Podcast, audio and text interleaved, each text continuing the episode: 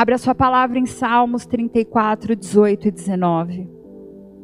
Diz assim a palavra do Senhor: Perto está o Senhor dos que têm o coração quebrantado e salvam os contritos de espírito. Muitas são as aflições do justo, mas o Senhor o livra de todas. Aleluia, Jesus fala conosco e nos ministra.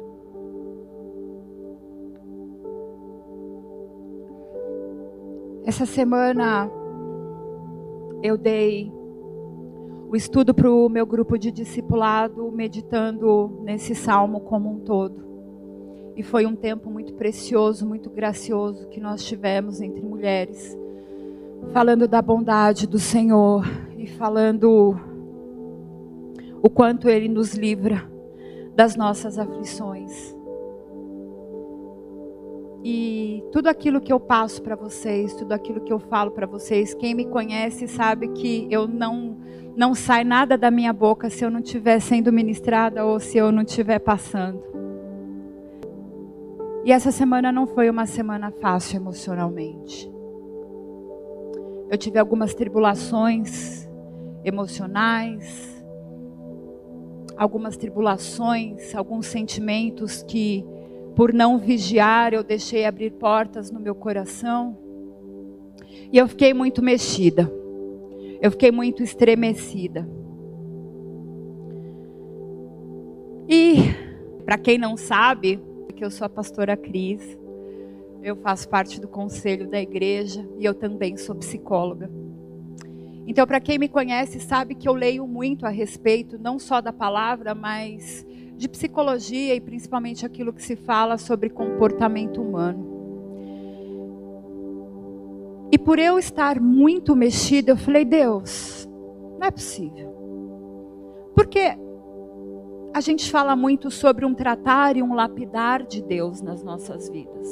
E sim, nós somos constantemente mexidas, mexidos e trabalhados no nosso caráter, na nossa personalidade, na nossa postura, quando nós rendemos a nossa vida ao Senhor.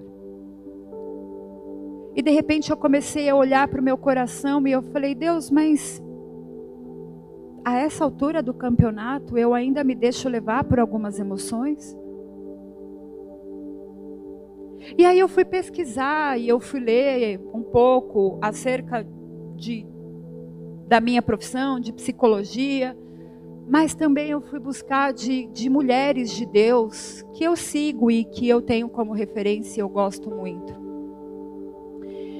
E aí, fuçando daqui e dali, eu achei o relato de, de uma palestrante, de uma escritora que eu gosto muito. E ela estava relatando que um dia ela foi fazer um congresso para 200 pessoas. E aí, ao longo desse congresso, ela colocou um papel e um lápis em cada cadeira. E ao final da ministração, ela pediu para que cada um escrevesse naquele papel qualquer coisa, qualquer coisa que eles não quisessem mais carregar consigo. E aí na sua cabeça eu tenho certeza que você já está pensando num monte de coisa que você não quer mais carregar. É automático, né? Só estou vendo um monte de cabecinha fazendo assim. E aí eu vou agora citar para vocês, sabe quais foram os dez sentimentos mais citados? Acompanha comigo. Sofrimento, decepção, medo, amargura, falta de perdão, raiva, arrependimento, abandono, vergonha e insegurança. Se identificaram, gente? Tem mais um monte aí, né, que a gente podia citar. Mais de 200 pessoas, esses foram os 10 mais citados. E posso falar uma coisa? Todas essas pessoas eram pessoas que amavam a Deus sinceramente e que caminhavam com Ele há muito tempo. Eu falei, Deus, obrigada. Porque mesmo te amando, mesmo caminhando contigo durante tanto tempo, eu ainda me deixo levar por alguns sentimentos. E aí eu comecei a pensar que todos nós lidamos com o sofrimento de formas diferentes. E aí, ao longo das minhas semanas de aconselhamento e, e de atendimento psicológico, eu não sei se vocês têm percebido, eu imagino que sim, porque vocês são um povo culto, inteligente. Hoje em dia, tudo que mais se fala, e eu não estou dizendo se é certo ou se é errado, tá? Nós falamos sobre procrastinação, nós falamos sobre assertividade, nós falamos sobre vulnerabilidade, nós falamos sobre aproveitamento de tempo, nós falamos sobre competências. E aquilo que é para nos moldar e nos lapidar acaba se tornando fardos pesados e sobrecarregados. Existem métodos que dizem que para você ser bem-sucedido você precisa acordar às 5 da manhã. Mas tem pessoas que sofrem de insônia e nem dormem à noite mas se cobram para ser alguém na vida, estar de pé de prontidão às cinco da manhã. E aquilo se torna uma obrigação. E aí, automaticamente você fala, ai, hoje não deu, procrastinei. E eu não estou falando a, a, a procrastinação propriamente dita bíblica, eu estou falando de vida, de comportamento humano. E aí você se torna preso, prisioneiro, escravo de jargões organizacionais. Porque o medo da demissão assola todo mundo. Então eu preciso ser assertivo, eu preciso ser produtivo. Eu preciso trabalhar a minha vulnerabilidade para que ela seja boa e para que possam extrair o melhor dela, sem eu me expor. Ah, mas eu não consegui. Sou um fracassado. Ah, mas hoje não deu. O relógio despertou, mas foi além das minhas forças. Eu sou um inútil. Sabe o que é isso? Rótulos autoimpostos. Nós permitimos que os rótulos colhem em nós. Quantas vezes nós já saímos da cama derrotados, destroçados e olhamos no espelho e dizemos: não vai dar. Quantas vezes nós vamos trabalhar nos arrastando? E que é pior, quantas vezes a gente vem para a igreja sem vontade de vir? Essa semana eu escutei de algumas pessoas: Ah, não, se não tiver nada para fazer, eu vou para a igreja. Ah, não, não sei, estou cansada. Ah, essa semana não foi boa para mim. Não, eu preciso dormir. Vai dormir na eternidade, gente. Eu também, a minha semana não foi lá grandes coisas. A palavra acabou de dizer: muitas são as aflições do justo. Ninguém disse que ia ser fácil, mole e bonito, não. Mas como assim a igreja tem se tornado a segunda, a terceira, a quarta, ou a quinta, ou a sexta opção? Como assim? E para algumas pessoas eu ainda disse: vem. São duas horas de culto. São duas horas de culto que muitas vezes, por dez minutos, você recebe o renovo da semana inteira. Mas sabe, quando a gente fala sobre sofrimento, eu comecei a perceber que as pessoas, como eu acabei de falar, elas lidam com sofrimento de formas muito diferentes. E a partir daí, quando você passa por um sofrimento, é de se esperar que você ache conforto e consolo, que você se ache comprometido no lugar que é a sua comunidade de fé, ou seja, a igreja. Mas muitas vezes eu chego à conclusão de que a igreja não tem ideia de como lidar com o luto e com o sofrimento alheio. Na outra vez que eu preguei, não sei quem estava aqui, eu falei que nós precisamos individualizar o aconselhamento e o atendimento das, dos nossos liderados, dos nossos filhos e das nossas ovelhas. Hoje eu estou trazendo um outro ensinamento. Eu estou mostrando que muitas vezes o lugar aonde as pessoas buscam consolo é um lugar aonde tem pessoas que não sabem lidar com o luto e o sofrimento alheio. Oh, meu Deus. Oh, meu Deus, por quê? Eu acabei de falar que os crentes, o povo que segue a Deus, tem uma lista de dez sentimentos mais intensos dentro de si.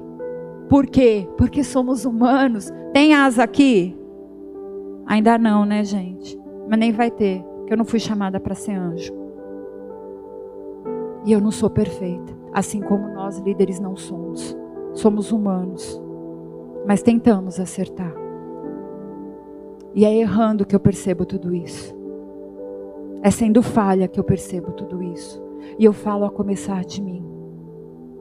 Porque muitas vezes eu não estou preparada para lidar com alguns tipos de sofrimento e luto de outras pessoas. E aí, em toda a nossa vã sabedoria, nós soltamos alguns versículos chaves e achamos que estamos abafando no nosso aconselhamento de quem sofre. Aí a gente fala assim: "Mas irmão, eu posso tudo através de Cristo que me dá forças". ah, porque você sabe a dor do outro, né? Ou então a gente começa a julgar os nossos irmãos por quando eles não estão fortes, eles não estão confiando em Cristo. E quando a depressão é fruto do pecado, então? Sabe, gente? Deus não deu a sua palavra para a gente usar como um folheto e passar para debaixo da porta e manter uma distância falar: ó, lê aí.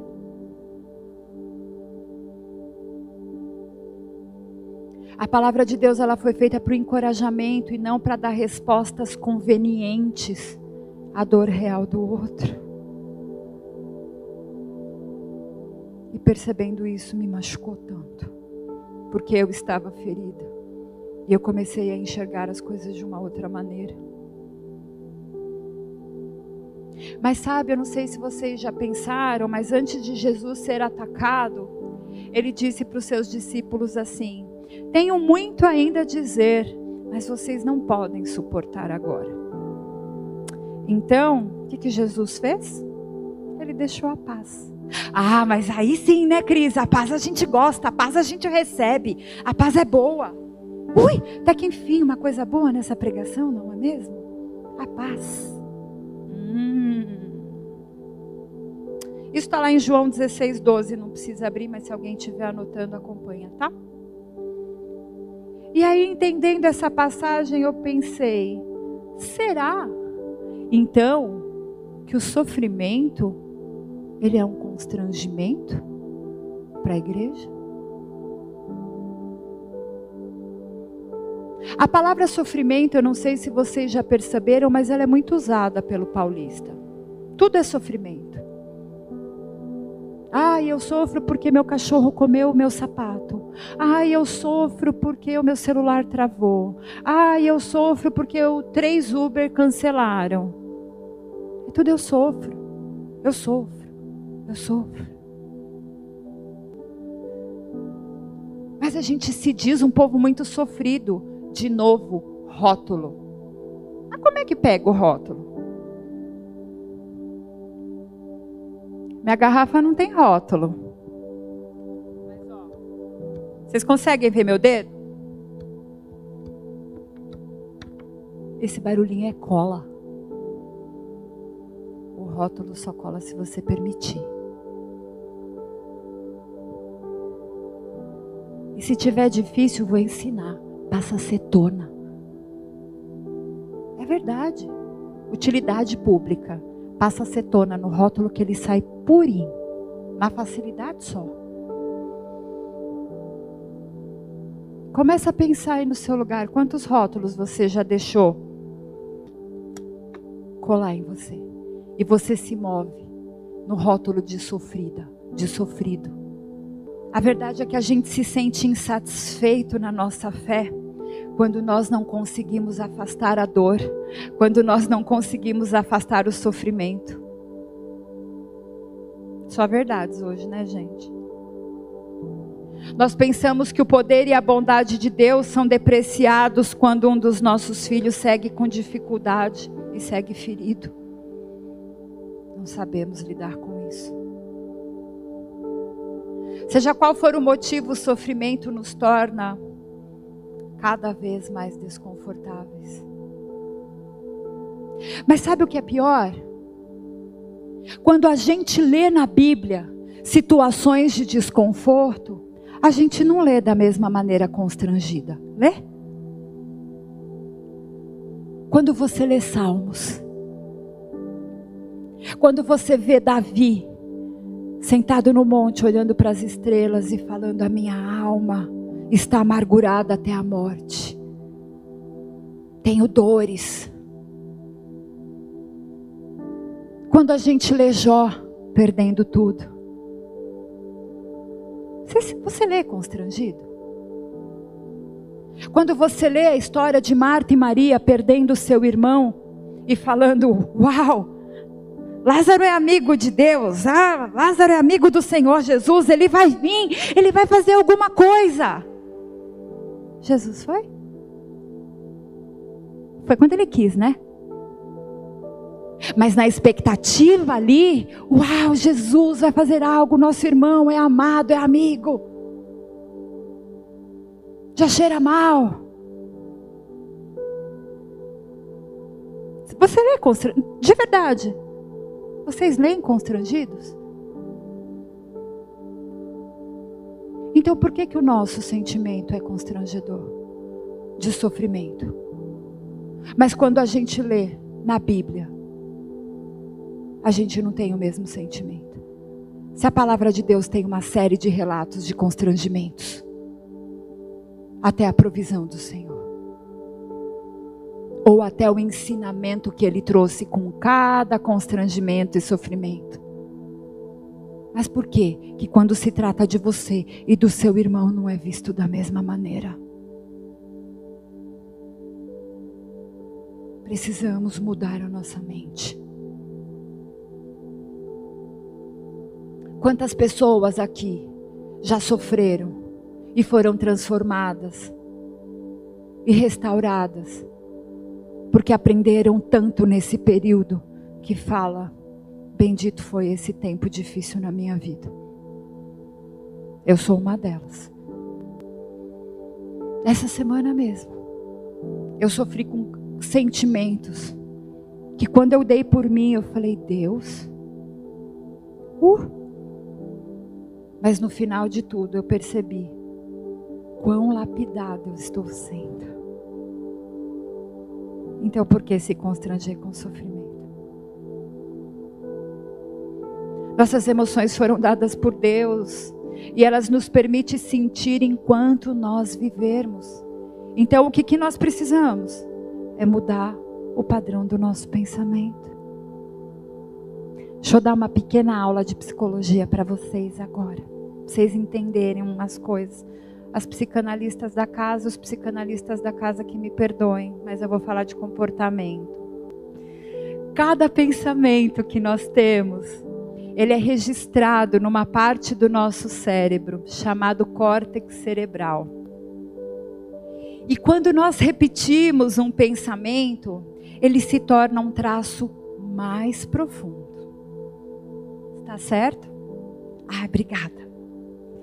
E aí nós chamamos esse traço de memória. E a cada repetição se torna mais profundo, formando e cristalizando um padrão, que eu chamo de padrão instalado, um comportamento instalado nas nossas vidas. E aí, quando a emoção está ligada a esse tal padrão, o traço de memória, ele se fixa mais ainda. Vocês estão entendendo? Tá difícil. Obrigada, gente. Ou seja, vamos traduzir tudo isso? Se a gente pensa que a gente é descontrolado e esse pensamento estiver ligado a uma forte emoção, o traço da memória se aprofundará e a cada gatilho a gente vai agir como? Descontroladamente. Por quê? Porque nós repetimos. E se instalou. E repetiu. E ligou a uma emoção. Então, a cada gatilho, a cada sensação parecida, ah! descontrolou. Quantos comportamentos instalados nós temos na nossa vida? Rótulos que nós deixamos instalar. Sentimentos, esses dez, por exemplo, que eu acabei de ler, instalados em nós. E nós repetimos dessa maneira: insegura, amargurada, infeliz, incapaz, entre tantas outras.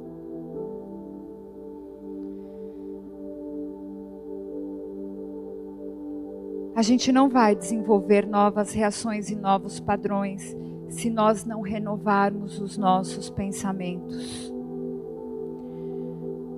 Romanos 12, 2. E não vos conformeis com este século, mas transformai-vos pela renovação da vossa mente, para que experimenteis qual seja a boa, agradável e perfeita vontade de Deus. Então, nós não vamos desenvolver novas reações se não desenvolvermos novos pensamentos. Depois, em casa, vocês podem ler 2 Coríntios 10, 5. O que significa, então, que a gente pode enfrentar situações que estão fora do nosso controle, do meu controle e do seu controle, e não agir de forma descontrolada. Mas vamos falar um pouquinho de Bíblia, né, gente? Você vai falar, nossa, mas a pastora nem falou da Bíblia, só, só foi da aula de psicologia. Não, vamos falar da palavra também. Vamos falar um pouquinho de Josué, aquele que foi, foi mandado ser forte, corajoso. Já deixa Josué 6, 1 a 5. Então, se a gente for falar de Josué, ele teve que aprender a lidar com alguma coisa que estava completamente fora do controle dele, mas sem perder o controle quando ele teve que enfrentar as muralhas de Jericó. E existe uma pequena parte dessa história que eu não havia me atentado. E de verdade, eu, eu creio que o que aconteceu com Josué, pouco antes de ele ordenar o exército a marchar, é uma das lições mais importantes de todo um relato. E aí, uma pergunta que Josué fez, que é o que eu vou falar daqui a pouco, revela muito a respeito da vida e do pensamento dele. Então, a gente lê que Deus instruiu Josué a liderar os israelitas para tomar a cidade de Jericó. Mas tinha um probleminha ali. A cidade era protegida por enormes muralhas. Quem sabe da história, quem já leu a história sabe. Agora pense você olhar para aquelas muralhas sentindo o peso da tarefa. Bem na sua frente, sabendo que você tinha que anunciar ao povo um plano que para o raciocínio humano não fazia o menor sentido. Eu não sei vocês, mas fazendo um paralelo completamente alheio, quando eu olho as pirâmides do Egito, eu fico me perguntando: como é que aquilo foi para ali e se formou daquele jeito? É a mesma pergunta que eu me faria olhando as muralhas de Jericó. É que não cabe o tempo aqui da gente falar as dimensões da muralha. Ora, Jericó estava rigorosamente fechada por causa dos filhos de Israel. Ninguém saía, nem entrava. Então disse o Senhor a Josué: Olha, entreguei na tua mão Jericó, o seu rei e os seus valentes. Vós, pois, todos os homens de guerra, rodeareis a cidade, cercando-a a uma vez. Assim fareis por seis dias. Sete sacerdotes levarão sete trombetas de chifre de carneiro adiante da arca. E no sétimo dia Rodeareis a cidade sete vezes, e os sacerdotes tocarão as trombetas. E será que, tocando-se longamente a trombeta de chifre de carneiro, ouvindo vós o sonido dela, todo o povo gritará com grande grita: o muro da cidade cairá abaixo e o povo subirá nele, cada qual em frente de si. É isso. É simples, né? A gente vai, rodeia, toca a trombeta, dá umas voltinhas, grita e pá! Tanã! Não é fácil, gente. Ah, ai. Oh, meu Deus. Se todo problema fosse esse, não é mesmo? Mas eu posso imaginar que se houve um momento que Josué se sentiu sobrecarregado por enfrentar uma situação completamente fora do controle, deve ter sido esse. O plano era muito louco, vai. Vamos falar a verdade. Mas né, Deus é Deus, né? Multiforme sabedoria dele é indescritível. Mas era muito louco o plano. Sem uma intervenção sobrenatural do Senhor, não ia dar certo, não. O povo ia ser derrotado, é certeza. Só que para aqueles que não acreditavam, o Deus de Israel seria revelado como produto de imaginação hiperativa de Josué. Que, né? Josué não parava, sabemos. E a gente está falando de pressão. Comece a trazer isso para você, para o seu dia a dia. Quantas incumbências você tem na vida? Seja você dona de casa, seja você um trabalhador, uma trabalhadora. Quanto você se sente pressionado e descontrolado? Quanto você tem se sentido e deixado essa pressão te sobrecarregar? Mas aí lá no final do capítulo 5, ele sai para, diz a palavra que ele sai para olhar as muralhas antes de receber a ordem do Senhor para marchar. E lá está ele. E lá estão as muralhas. Ele e as muralhas. E todos os pensamentos que o rodeavam. Só que apesar da vasta experiência militar que Josué tinha, ele nunca tinha liderado um ataque a uma cidade fortificada tão bem preparada com um grande cerco daquele. E eu acho que, na verdade, todas as cidades cercadas de Canaã, Jericó provavelmente era mais difícil de vencer. E o exército também não tinha arma suficiente apropriada para esse ataque, não. Mas Josué sabia que a batalha de Jericó deveria ser vencida. Porque depois que ele atravessou o Rio Jordão, não tinha mais para onde voltar. Não tinha como bater em recuada em retirada, perdão. Quantas vezes você já se viu numa situação aonde ou você vai ou você vai? Porque você não tem mais para onde voltar. Olhar para trás não é mais a sua opção. Olhar para trás não é o melhor caminho, até porque ele não existe. Mas quantas vezes o nosso pescoço por medo e por pressão, vai tentando se voltar para trás.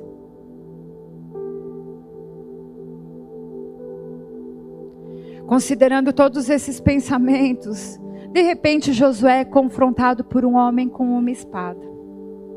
E a Bíblia revela que não era um homem qualquer, mas era um comandante do exército do Senhor. Lê para mim mal Josué 5, 13 e 14, por favor. 5, 13 e 14 de Josué. Estando Josué ao pé de Jericó, levantou os olhos e olhou. Eis que se achava em pé diante dele um homem que trazia na mão uma espada nua. Chegou-se Josué a ele e disse-lhe: És tu dos nossos ou dos nossos adversários? Respondeu ele: Não, sou príncipe do exército do Senhor e acabo de chegar.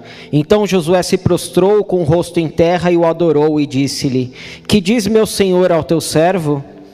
E respondeu o príncipe do exército do Senhor a Josué: Descalça as sandálias dos pés, porque o lugar em que estás é santo. E fez assim Josué. Obrigada. Aleluia. Então a gente vê Isso é uma coisa que ninguém percebe. Mas a gente vê uma hesitação na pergunta do, do, de Josué. E eu fico imaginando ele dando uma espiada lá dentro dos pensamentos dele. Eu não sei vocês, mas eu falo comigo mesma. Oh, meu Deus, se eu falo. E eu, por isso que eu fico viajando né, na palavra nessas horas. E eu fico imaginando Josué dando uma espiada dentro dos pensamentos dele. E pensando que naquele momento ele tinha uma grande necessidade de ter uma garantia. Uma pergunta que me fez perceber que ele não caminhava com confiança e com segurança plena.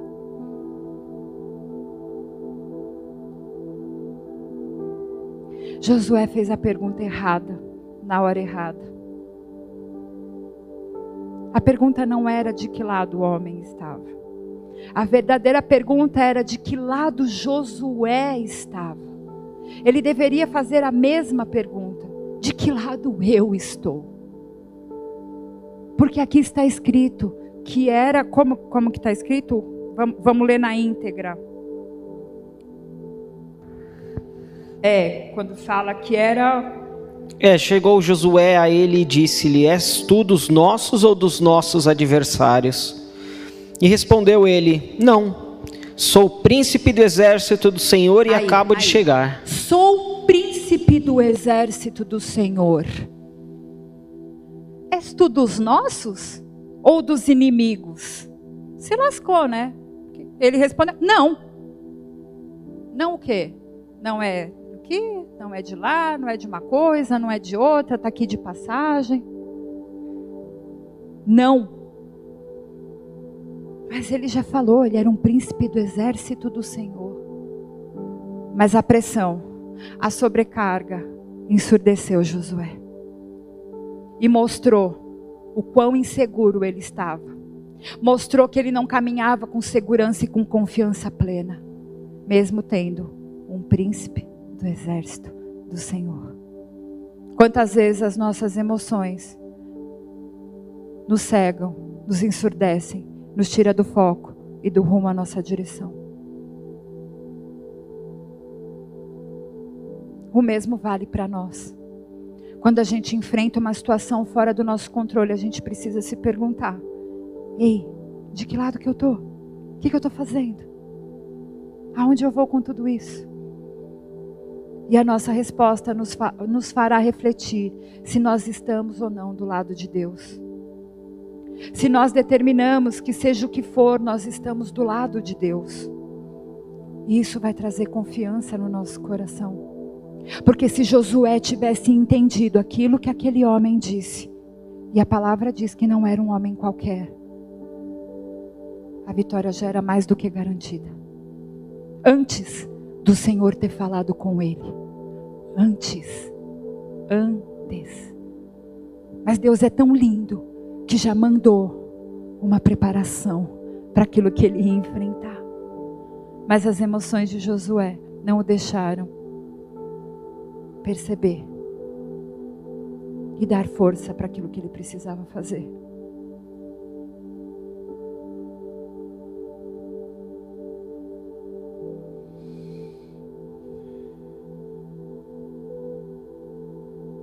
E se a gente se firmar na realidade que a gente confia em Deus, a gente vai poder enfrentar qualquer circunstâncias, mesmo a que estão fora do nosso controle, sem ficar descontrolados.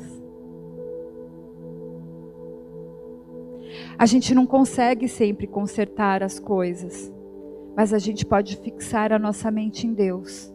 E Josué fez isso. Continua lendo para mim o 6, do 13 ao 16. Josué 6, 13 ao 16. Isso. Os sete sacerdotes que levavam as sete trombetas de chifre de carneiro diante da arca do Senhor iam to tocando continuamente.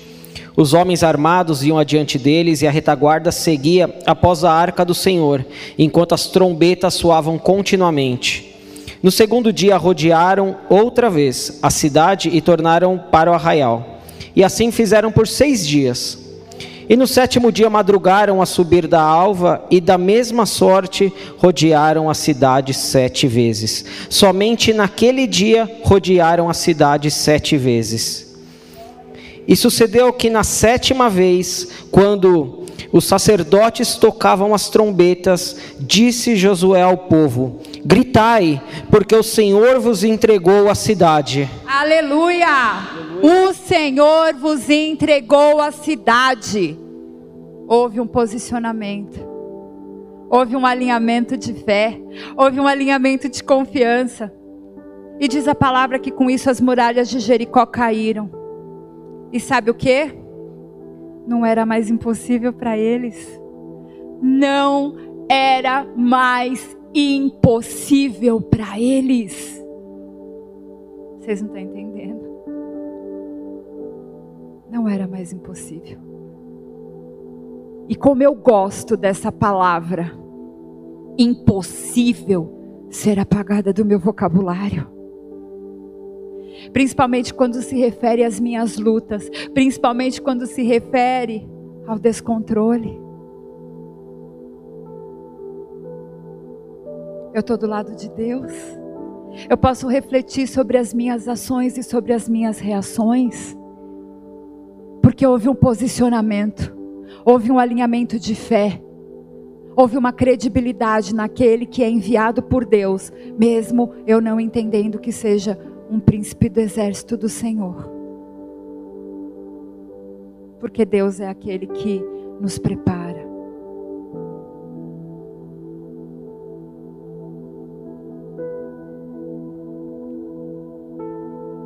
Eu posso enfrentar situações fora do meu controle sem agir desesperadamente e redefinir a minha trajetória. E essa palavra é sobre é para você. Essa palavra é sobre a nossa igreja. Hoje o Senhor cura e, e, e traz uma rota para as nossas emoções. através da intimidade, através daquilo que nós construímos com Ele. E dessa maneira, redefinindo a minha trajetória, entendendo que em Deus não existe impossível, eu entro no novo tempo. Declarando que eu deixo lá para trás. Vamos ler de novo? Os sentimentos de sofrimento, de decepção, de medo, de amargura, de falta de perdão, de raiva, de arrependimento, de abandono, de vergonha. Começa a falar aí no seu lugar, eu não sei qual é a sua lista, mas eu sei que você pensou.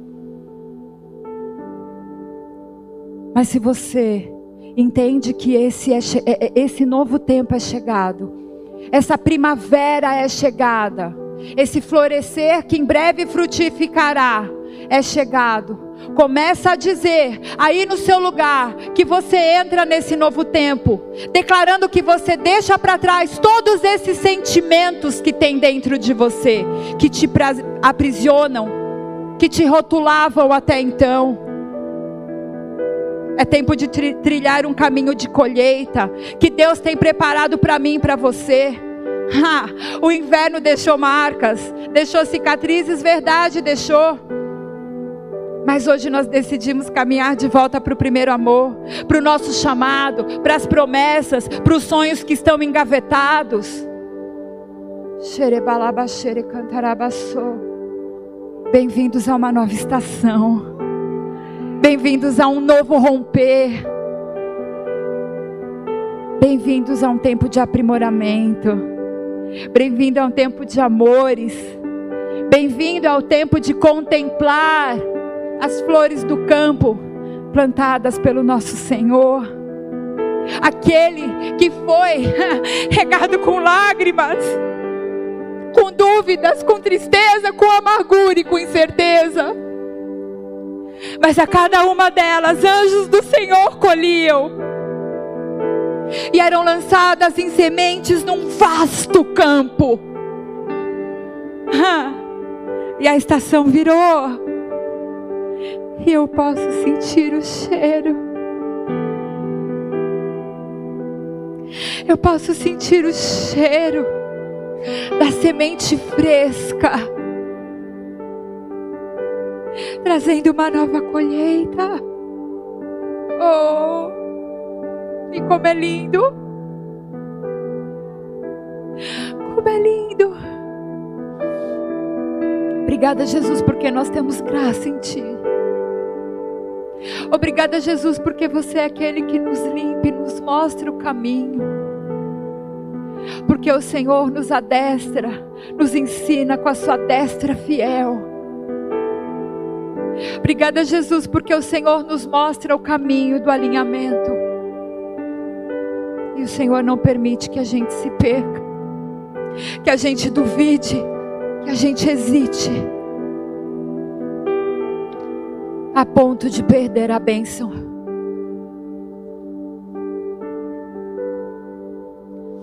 Obrigada, Jesus, por me dar a oportunidade de ser a boca e a trombeta que anuncia a queda da muralha de Jericó nesta casa. Obrigada, Jesus, por me fazer uma Josué na sua história. E olhar para as muralhas e fazer: Ah, o meu Senhor pode, porque não é impossível para Ele. Então, naquele que me mandou também não há impossível para mim porque eu vou na Sua palavra, Deus. Aleluia.